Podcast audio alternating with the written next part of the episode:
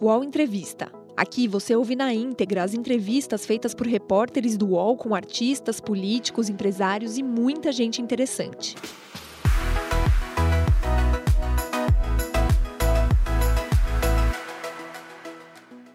Olá, bom dia. Agora são 10 horas e 22 minutos ao vivo aqui no canal UOL para mais uma conversa, um debate, uma reflexão sobre o nosso país e as questões do nosso Brasil. Como você já sabe, nesse espaço, nesse horário, a gente sempre recebe personalidades que são notícia por aqui. Foi com uma fala forte e emocionada que o senador Fabiano Contarato respondeu aos ataques homofóbicos do depoente da CPI da Covid, o empresário bolsonarista Otávio Facuri. Contarato desabafou sobre a homofobia, defendeu sua família e deixou claro: orientação sexual não define caráter. Eleito pela rede, Contarato nasceu em Nova Venância, interior do Espírito Santo. Tem 55 anos e é o primeiro senador assumidamente gay eleito na história do Congresso. É graduado em Direito e pós-graduado em Direito Penal. Antes de ser eleito, era professor, palestrante, ativista humanitário e delegado da Polícia Civil do Espírito Santo, cargo que ocupava desde 92. Contarato é casado há 10 anos com o fisioterapeuta Rodrigo Grobério e é pai de dois filhos. Gabriel foi adotado em 2017 e Mariana no ano passado. E é em nome dessa família que ele segue lutando contra a homofobia, dentro e fora da política. O senador Fabiano Contarato é o convidado de hoje do UOL Entrevista. E ele já está conosco aqui na tela. A gente teve um probleminha na imagem, agora sim. Ele já está conosco aqui na tela. Olá, senador, muito obrigada por aceitar o convite do UOL, ao vivo aqui conosco. Bom dia. Bom dia, eu que agradeço. Vocês iniciaram com essa abertura me emocionando. Passou um filme na minha cabeça. Estou à disposição de vocês. Que linda. Participa conosco também aqui, participam conosco também a Miri Lacombe, que a gente pegou hoje. Hoje o assunto não é futebol, mas a gente quer você por aqui também, Mili. É, boa tarde, seja bem-vinda ao UOL Entrevista. Um prazer, um prazer. Muito obrigada pelo E Leonardo Sakamoto sempre comigo aqui no UOL. Olá, Sakamoto, bom dia. Bom dia, Fabiola. Bom dia, Mili. Seja bem-vindo, senador. Bom, vamos começar por essa, essa fala histórica, né? Esse desabafo histórico. Eu queria começar por aí, porque até nos bastidores a gente estava falando sobre isso. Eu acho importante também dividir com o público, porque isso representou muito para muita gente e eu acho que representou ainda mais é, para o senhor e para sua família. Eu queria saber pessoalmente, é, depois desse desabafo, o que, que mudou aí dentro é, e o que, que muda, né, a partir de um desabafo histórico como esse? Lá na CPI do Senado? Bom, na verdade, eu não imaginava que aquele, aquele momento, aquele desabafo, fosse tomar uma proporção como tomou. É, sinceramente, não imaginava. Estava na dúvida até se eu iria fazer aquela fala ou não, porque eu tomei conhecimento na noite anterior, quase não dormi. Mas eu entendi que a minha omissão naquele momento ia equivaler a um ato de covardia, porque eu não estaria dando vez e voz a milhares de pessoas. Não só a população LGBTQIA, mas toda e qualquer pessoa que utiliza a, pseudo-lei para você ferir aquele princípio constitucional de que todos somos iguais perante a lei. É totalmente descabido, no Estado Democrático de Direito, você ter a pretensão de limitar a, sua, a vida pública de uma pessoa é, em razão da orientação sexual. Agora, não basta, e aí logo depois eu tive uma reunião de líderes que eu participei, e vários senadores se solidarizaram comigo, e eu agradeço isso, mas é, não basta você se solidarizar se você não pratica efetivamente um ato que demonstra que você quer uma mudança. É, em que sentido? Eu falei isso na reunião de líderes. Eu falei assim: olha, vamos aproveitar esse momento e eu faço um desafio a vocês, é, senadores e senadoras todos os direitos da população LGBTQIA+, se deram pela via inadequada, que foi pelo Poder Judiciário. Então, vamos colocar isso dentro, positivando dentro da lei, esses direitos que já estão consagrados pela Constituição, direito a casamento, adoção, nome social, é, recebimento de pensão por morte, declaração é, de imposto de renda em conjunto, é, criminalização da homofobia, direito de doar sangue. Vamos botar isso, então, por lei, vamos dar essa... que o Senado demonstre para a população brasileira que a, essa fala tocou ao ponto dele mudar o comportamento. Porque é simples você falar, olha, eu me solidarizo com você, mas se você não muda o comportamento. É a mesma coisa o perdão. O perdão é um dos, para mim, é uma das melhores virtudes do ser humano, mas o perdão ele tem que vir acompanhado de ação. Eu não posso, não basta simplesmente depois que eu pratiquei um crime, eu te ofendi, falar, olha, você me perdoe. Mas o que, que eu vou fazer a partir desse reconhecimento de que eu errei e que vou mudar o meu comportamento? Porque se eu não mudar o comportamento, de nada valeu o perdão. Se eu não mudar o comportamento no Senado, aqui, os senadores e senadoras, de nada vai fazer, valer o ato de solidariedade. Senador, é, se me permite, a, o, a fala, quando o senhor é, se refere ao Otávio Facuri, né, o senhor sobe até a tribuna convidado pelo presidente Omar Aziz, é, ocupa a presidência da, do colegiado e o senhor fala frente a frente com ele, cara a cara com ele. A gente estava comentando aqui nos bastidores que isso é, uma, é, é, um, é um resultado de potência muito grande. O senhor está, teve a oportunidade de falar frente a frente com o seu agressor nas redes sociais, falou frente a frente, olho no olho dele, e disse tudo o que disse. O senhor não gritou, o senhor não esperneou, o senhor foi duro, mas o senhor também foi didático né, cobrou dele uma mudança. Eu queria que o senhor avaliasse um pouco esse potencial transformador de poder encarar o agressor e de uma forma é, não agressiva, mas dura e contundente, explicar uh, onde ele errou, né? Qual, qual, qual, o impacto que o senhor acha que teve isso em quem estava assistindo? Olha, Sakamoto, eu vejo, eu acho que o presidente da CPI ele foi extremamente generoso comigo. Ele não sabia do teor da ofensa. É, eu só tinha pedido que me desse a palavra e, e eu não sabia que ele ia pedir para eu ir até lá. Então, aquilo me pegou de surpresa também. Mas você ali tem um simbolismo, sim, porque a CPI ela tem um ritual. Né? Você fica ali, o relator, o depoente e o presidente, num patamar superior do que os senadores. E aí, quando ele me chama para assumir a presidência e para lado a lado, ombro a ombro, eu expor e falar para ele, olha, você você sustentou sua fala é, usando a palavra família inúmeras vezes. Você utilizou o seu argumento de que você tem como premissa cumprir o princípio da legalidade, mas você violou uma das leis federais mais graves, que é aquela que equiparou a homofobia ao crime de racismo. São um dos poucos crimes que são inapensáveis e imprescritíveis. Você sustenta o seu comportamento em cima da moralidade, mas que imagem você passa para os seus filhos? Porque eu tenho filhos, né? Então, os filhos costumam olhar nos pais como espelho para ser alguém na vida. Então, é isso que eu sempre me pergunto: qual a imagem que eu vou passar para os meus filhos? Então, é, a, a, eu acho que teve uma, uma, uma, um poder de, de, de, comunicação muito forte quando você tem, tem esse ritual que teve esse simbolismo. Mas daí a importância da gente refletir da necessidade da representatividade nas casas legislativas. Eu acho que isso é de fundamental importância, porque se eu, sendo é, é, parte da população LGBTQIA+, sendo um homossexual assumido, casado, tendo um marido, tendo dois filhos, se eu não falar, quem irá falar por todos nós? Se as mulheres não falarem, quem irá falar por comportamento sexista, xenofóbico, racista, homofóbico. Então, daí a necessidade dessa representatividade. Esse local de fala é de extrema importância. Então, eu vejo que o valor de eu ter ido até a presidência e ele me deixar lado a lado e eu falar para ele: olha, você fez isso, você está. Você, teoricamente, você tem um argumento, mas na prática você tem outro argumento. É, ele me fez lembrar até o, o nosso patrão da educação, Paulo Freire, quando ele fala assim que é preciso diminuir o abismo entre o que se diz e o que se faz para chegar um momento em que aquilo que você faz é aquilo que você diz. E é isso mesmo, porque ele ali diz uma coisa e fez outra. E é nesse contexto que a gente tem que contribuir. Eu só peço assim, é, com muita humildade, se eu, minha fala, toquei no coração das pessoas. E que se essa pessoa se sentiu sensibilizada e ela foi reflexiva, fez uma autoanálise e ela mudou o comportamento, eu eu serei o homem mais feliz do mundo, porque eu acho que essa vida da gente é muito curta.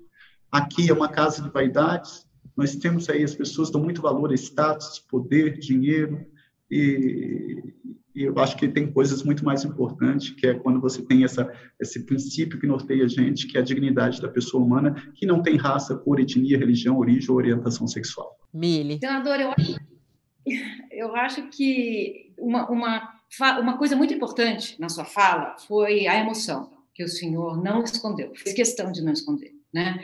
E eu acho que a, a nossa força não está separada da nossa vulnerabilidade. E, e isso movimentou afetos, não só ali dentro, mas fora também, como o senhor depois soube, é, de uma maneira que a gente não está acostumado e acostumadas a ver quando a gente tenta apenas ser racional, né? O Vladimir Safatli tem uma frase que eu acho muito bonita, que é assim: transformações políticas não são questão de novas ideias. As transformações políticas são uma questão de novos afetos. Não são novas ideias que produzem transformações, são novos afetos que produzem grandes ideias. Quando o senhor vai lá e emociona, como o senhor emocionou, o senhor está gerando transformações. Mas mais importante do que isso, eu acho que o senhor está chamando a atenção para o alargamento das questões LGBTQIA. Não basta a gente lutar por inclusão dos LGBTQIA. Né? Então, eu gostaria de perguntar para o senhor o seguinte: como essas pautas são é, conectadas? Antirracismo, é, antimachismo, a luta feminista. Por exemplo, do que adianta alguém falar, eu sou, o senador foi ótimo, o senhor foi maravilhoso, e votar a favor de uma reforma como a reforma da Previdência, que no final aumenta desigualdades, lá na base vai aumentar a violência, e quem sofre é a população é LGBTQIA+. Olha, olha, Miri, você tocou num ponto que eu acho, assim, essencial. Eu lembro que, há, há um tempo atrás, estava passando um projeto de lei que estabelecia um agravamento de uma pena quando o crime era praticado em razão de uma discriminação racial. E aí eu fiz uma emenda falando, olha, não é só em razão da discriminação racial, em discriminação da raça, cor, etnia, religião, origem, orientação sexual. Em razão, aí eu sugeri, em razão de discriminação de qualquer natureza. Então você pode ter ali, é, é, é por que, que eu estou falando nesse exemplo pontualmente? Porque essas pautas elas são interdisciplinares elas têm que se entrelaçar, elas, estão, elas têm que andar de mãos dadas, elas têm que estar em conjunto. Não é uma coisa é, segmentada, ah, eu vou falar, vou, eu vou fazer um, qualquer coisa em defesa da população negra. Não, não é só isso. Eu, eu, tenho que fazer uma interligação entre os negros, as mulheres, índios, quilombolas, idosos, pessoas que vivem com HIV, pessoas com deficiência, população LGBTQIA+, essa, essa inclusão, ela não, ela não tem. Vou fazer uma, uma brincadeira assim, é igual um processo gestacional. Não tem meio gestação.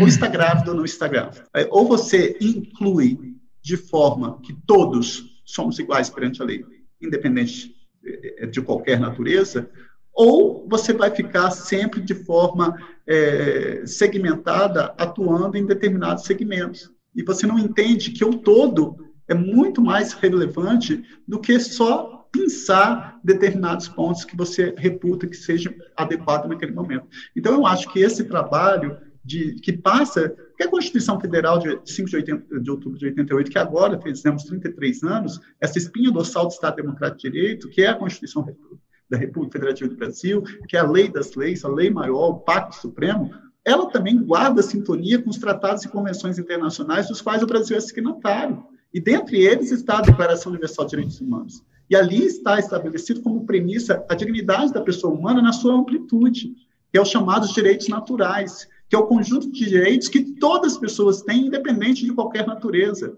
Agora, quando esses direitos naturais eles são positivados dentro do ordenamento jurídico, eles são chamados de direitos fundamentais. Daí a importância. Por isso que quando o jurista Kero Vazak, um jurista tcheco, em 1979, ele inspirado pelos princípios da Revolução Francesa, liberdade, igualdade, fraternidade, ele elencou uma geração de direitos estabelecendo os direitos humanos de primeira geração, segunda geração, terceira geração, e há quem sustente uma quarta geração. Então, todos esses direitos, Mili, eles têm que estar interligados de forma interdisciplinar para que nós possamos dar efetividade a essa premissa constitucional de que todos somos iguais perante a lei e devemos abolir toda e qualquer forma de discriminação. Game Trends é o podcast do Start Wall em que eu, Bruno Isidro e Letícia Vexel comentamos o assunto mais importante de games da semana. Você pode ouvir o Game Trends no Wall, no YouTube ou na sua plataforma de podcast preferida. O senador, quando o presidente Bolsonaro ganhou a eleição, é, houve muito medo, né, de toda a população LGBTQI+, em relação ao que poderia vir pela frente da violência. É, algumas pessoas, inclusive, saíram do país. Conheço pessoas que saíram do país com muito receio do que viria, porque aí vem toda uma força também conservadora é, e muitos ataques de todos os lados. E aí também muito medo da, das políticas que poderiam ser adotadas no país. É, é, possível fazer um balanço já é, se houve é, retrocessos ou não é, na luta anti-homofóbica, enfim, na luta que existe é, no país é, desse, de, dessa população LGBTQI+. Olha, na verdade, o efeito da posse do presidente da República, ele tem um, foi um, tem um efeito muito negativo. Eu não tenho dúvida disso. Eu tenho, eu tenho colegas que antes é, simplesmente andavam de mão dada com o esposo ou a esposa é, num shopping pararam de fazer isso, porque é, as pessoas, é, Thomas Hobbes falava que o ser humano é mau por natureza, é lobo do próprio homem. Então, vocês, quando você vê no chefe do executivo um comportamento preconceituoso, sexista, homofóbico, racista, misógino, xenofóbico, as pessoas se sentem legitimadas a reverberar, a, a, a, a colocar, a expor aquilo que também há de pior nelas. Então, o efeito dela, nós temos um efeito que pode ser analisado no aspecto jurídico, legal, de que você não tem o, o andamento em pautas mais progressistas para a população LGBTQIA+, é, e você tem um efeito também emocional, vamos dizer assim, de um comportamento, é, entre aspas, moral, dentro da população brasileira que se sente legitimada com esse discurso de ódio, com esse discurso de homofobia, com esse discurso, discurso preconceituoso.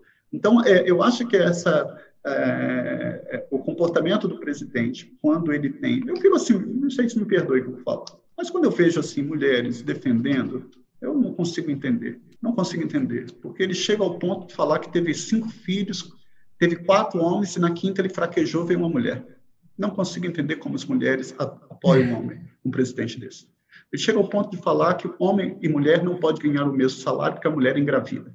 Não posso conceber como as mulheres apoiam um presidente desse. Chega ao ponto de falar que preferia ter um filho é, morto do que um filho gay. Que se você tiver um vizinho é, gay, o seu imóvel desvaloriza. Que isso não correria de ter uma nora, o risco de ter uma nora negra porque os filhos foram bem educados. Então isso é muito grave, porque simplesmente não é brincadeira e não são falas. São falas que atingem mulheres, negros, índios, quilombolas. O que ele falou dos índios, eles estão quase chegando na fase de estão quase humanos como nós eles não podem ser, ser, viver num cercado como, como um zoológico, eu não posso perder a capacidade de me indignar.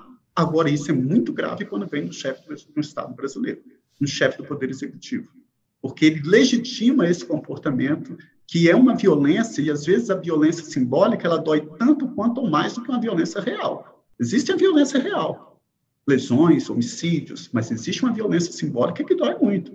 Esses ataques homofóbicos, eles fazem com que jovens se automutilem, que, com que pessoas acabem com a própria vida. O número de suicídios que ocorre.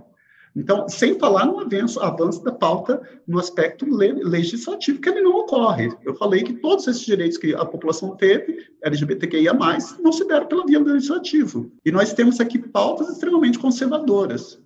Mas é necessário que a gente tenha um comportamento não só de reação, mas também proativo para avançar nas pautas, para fazer esse contraponto, para colocar isso, porque parece que o Brasil nós estamos vivendo uma era de um período medieval. Nós estamos, o mundo está discutindo outras coisas, e nós estamos aqui discutindo se a Terra é plana, nós estamos questionando a ciência. Nós estamos, nós estamos falando em casamento com pessoas do mesmo sexo e tendo resistência em abordar esse tema. Isso é uma realidade. E aqui nós temos que olhar para trás e ter a, a, gratidão, porque quantas pessoas da população LGBTQIA+, pagaram com a própria vida, pagaram com a integridade, integridade física para que eu estivesse aqui, para que nós estivéssemos debatendo isso. É necessário que a gente faça esse recorte, sim. Qual é a sociedade que nós queremos para os nossos filhos, para os nossos netos, para as próximas e futuras gerações? Então, eu acho muito grave a fala do presidente, eu acho que a gente tem que estar, a sociedade civil como um todo, eu, eu tenho a plena convicção, e aqui só para não ser mais longo da, da, com a resposta, mas é, quando eu terminei minha fala, me tocou muito, que eu não sabia da proporção que eu queria tocar, mas uma servidora aqui do Senado me abordou, eu nunca vi essa servidora chorando e falou, olha, eu sou mãe de uma menina trans, e o senhor nos representou. Aquilo para mim foi, foi algo assim, é, daí eu vi a importância de você ter esse local de fala. Aí eu recebi, recebi inúmeras mensagens de casais heterossexuais falando, poxa, É, acabamos de assistir, o senhor, é, o senhor nos tocou, estava assistindo com meu filho ou com minha filha. Então, essa é uma pauta que não é só para a população LGBTQIA+.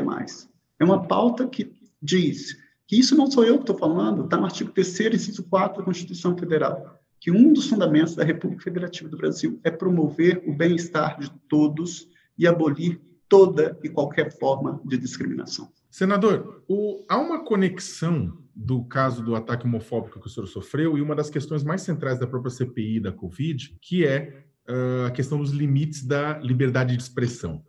Né?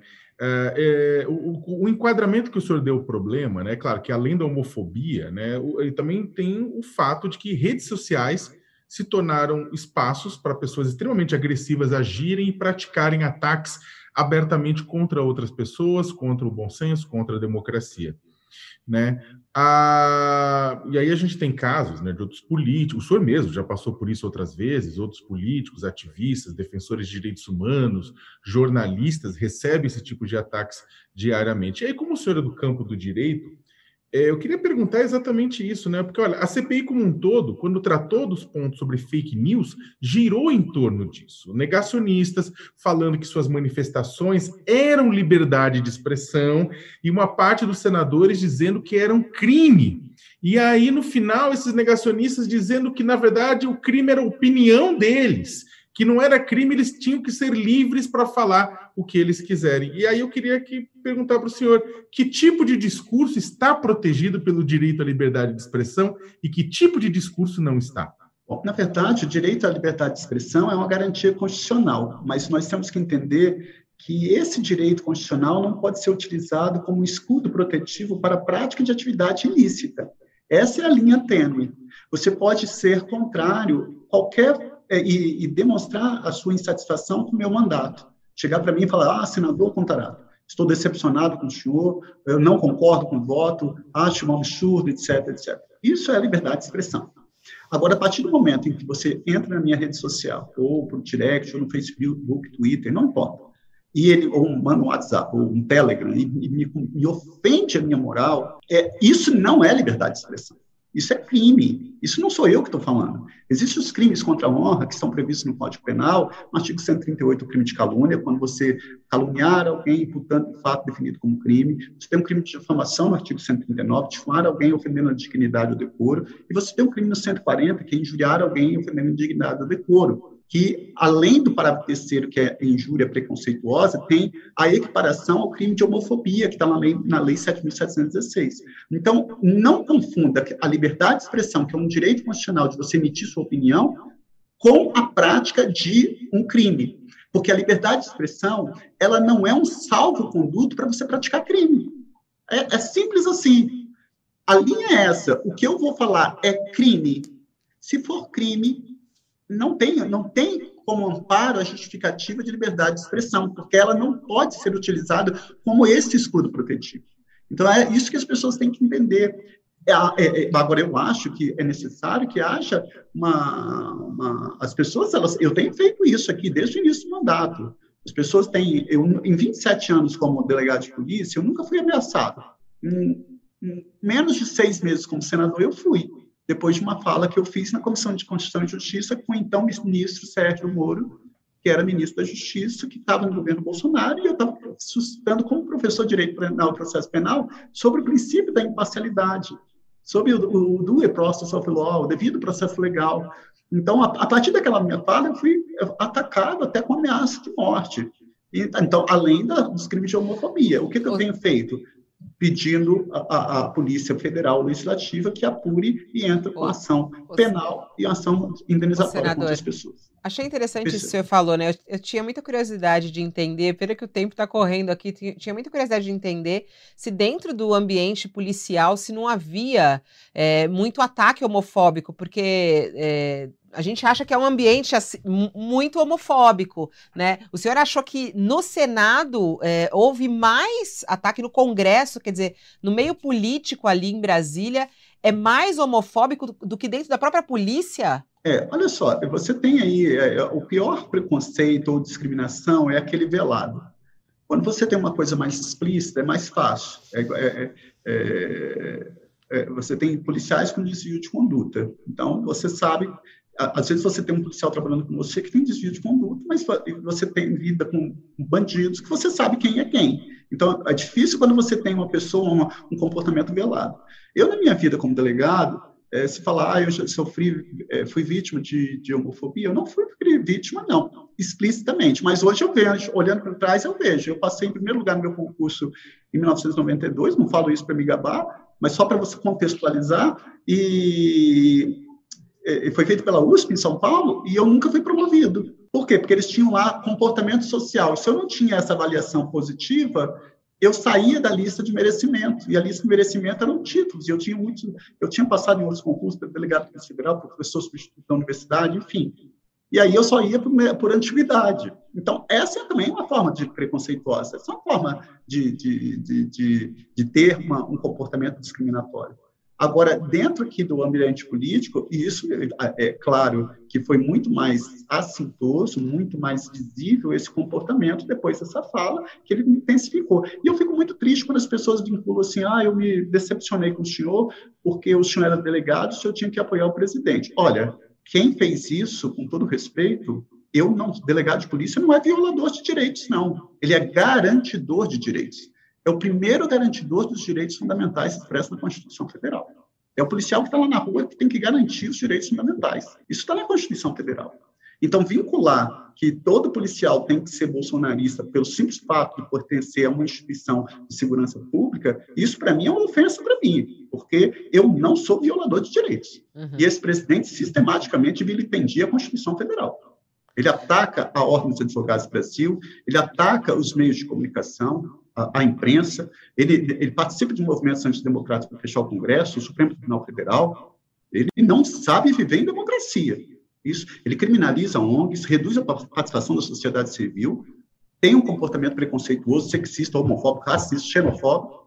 Então, não me confunda com esse tipo, com esse, esse perfil, porque esse perfil não, não cabe a mim. Eu, sou, eu passei no concurso para delegado de polícia e tenho orgulho de ser policial. Tenho orgulho de ser professor. São essas minhas missões da minha vida. Agora, é, que que é um, um, comportamento que a gente tem que se refletir a todo momento, porque essa casa nega direitos sistematicamente, e a partir desse momento, é, é, daquele momento, eu sofri esses ah. ataques que sofra com hoje. Mili, sua última pergunta aí que o senador precisa ir, mas vai lá, sua última, vamos lá. Bem curta, pra, porque eu sei que o senador tem, tem horas. O senhor falou que, que o senhor não dormiu na noite anterior, né, senador? É, quando o senhor é, soube da postagem. Como o senhor dormiu na noite posterior? Eu lembro que meu esposo me ligou e ele estava preocupado comigo e ele só falou, só disse que estávamos me esperando, falando, eu e nossos filhos estamos te esperando. Então foi assim, foi um momento muito delicado, porque eu volto a falar, eu não sabia que ia tomar essa proporção, mas você se sentir acolhido dentro dessa, daquela família, da, da, minha família, foi muito importante para mim. E eu volto a falar, se eu conseguir tocar no coração de uma pessoa e ela mudou, é, não tem mandato que pague isso. Não tem mandato que pague isso. É, eu sempre questiono e sempre falo para as pessoas, para os meus alunos, para as pessoas que ser cidadão não é apenas viver em sociedade, mas é transformar essa sociedade.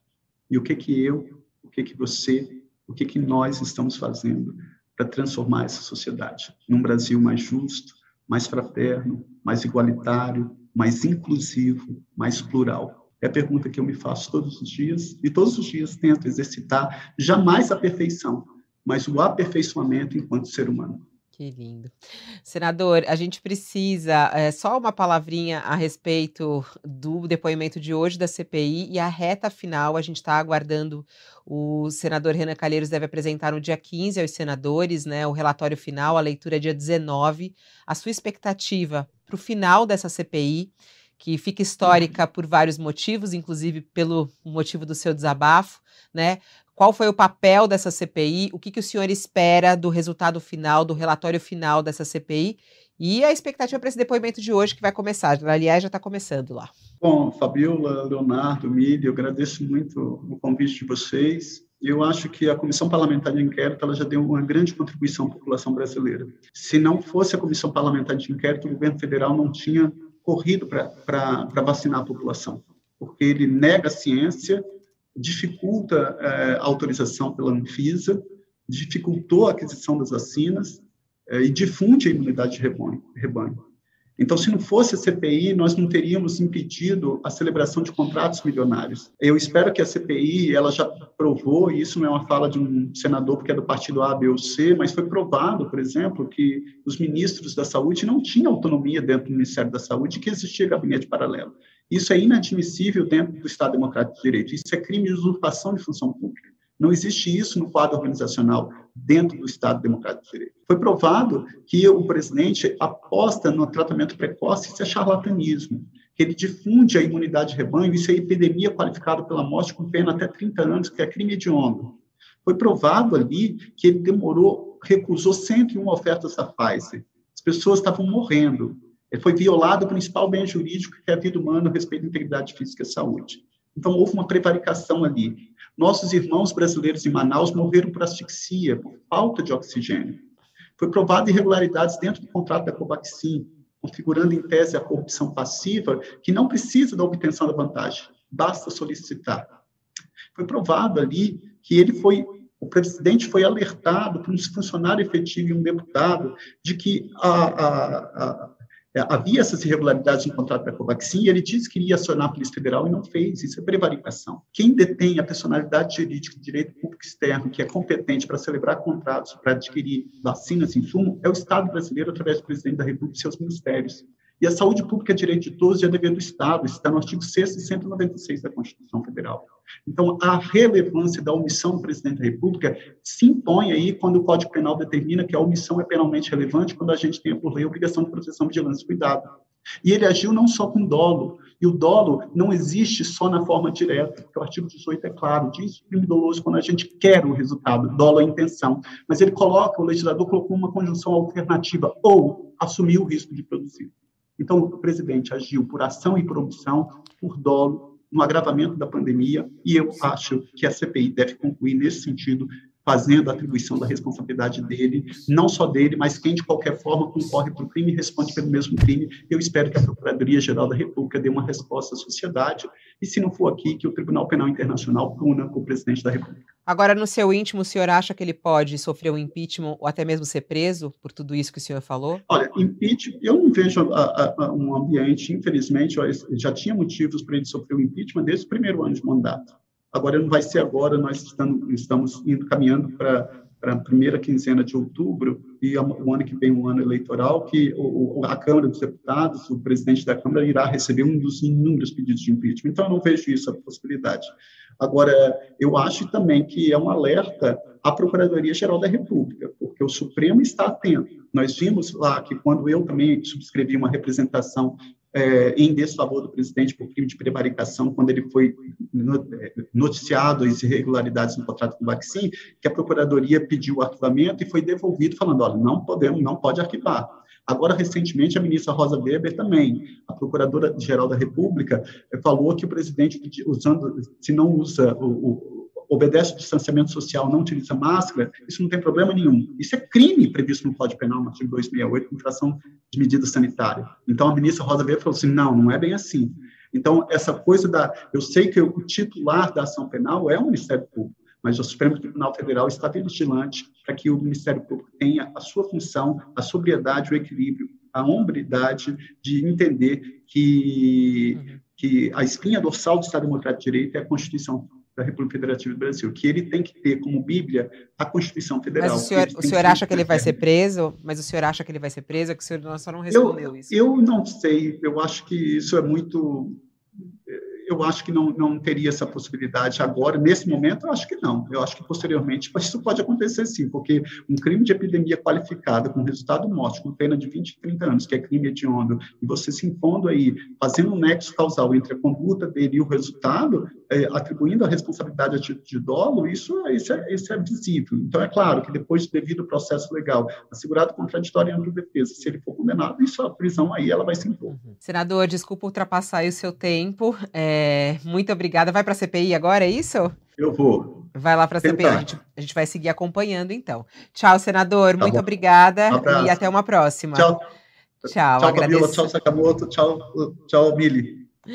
Mili Lacombe, muito obrigada. Até a próxima, Mili. Fabiola, querida, eu agradeço. Sakamoto, até uma próxima. Obrigada pelo convite. E Sakamoto, até daqui a pouquinho. A gente volta daqui a pouco, Sakamoto. Tchau, tchau. E agradeço você também que esteve conosco aqui no UOL Entrevista. Muito obrigada. Eu volto daqui a pouquinho aqui no canal UOL ao vivo para você. O UOL Entrevista e outros podcasts do UOL estão disponíveis em uol.com.br/podcast. Os programas também são publicados no YouTube, Spotify, Apple Podcasts, Google Podcasts e outras plataformas de distribuição de áudio.